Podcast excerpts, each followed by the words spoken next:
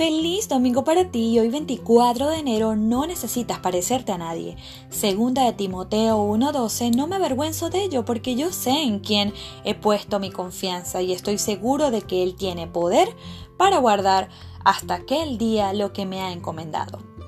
La búsqueda de la originalidad es el desafío de muchas. Ser original es tener ideas diferentes, hacer las cosas y expresarse de manera distinta. Sin embargo, lo que hacemos a veces desmiente lo que buscamos.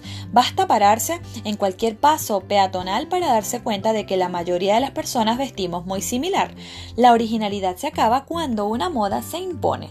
El problema surge cuando renunciamos a nuestros valores y creencias para conseguir aprobación. La fuerza más poderosa a vencer para los que quieren ser originales es la presión social.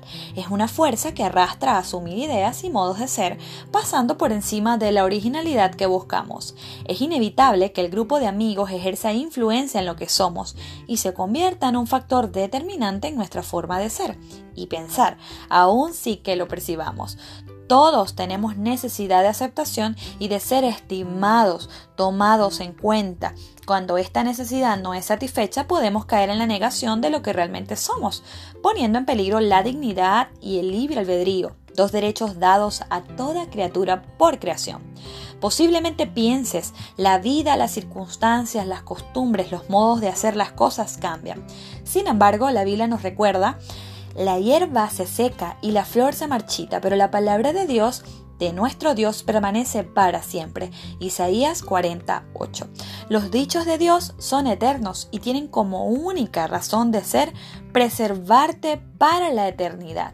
Los no de Dios no son arbitrarios, mucho menos punitivos, son la salvaguarda de la vida humana. Sin ellos estaríamos a la deriva. Caminar por la vida con una sí, dice Jehová, te pone a salvo, te brinda la seguridad de ir por el rumbo correcto. Puedes adaptar tu peinado y tu vestido a la moda, pero sin tirar por la borda lo bueno y lo santo que Dios puso en ti.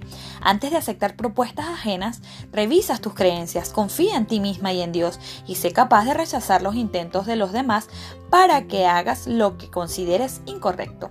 No desoigas la voz del Espíritu Santo que siempre te advierte cuando estás en zona de peligro.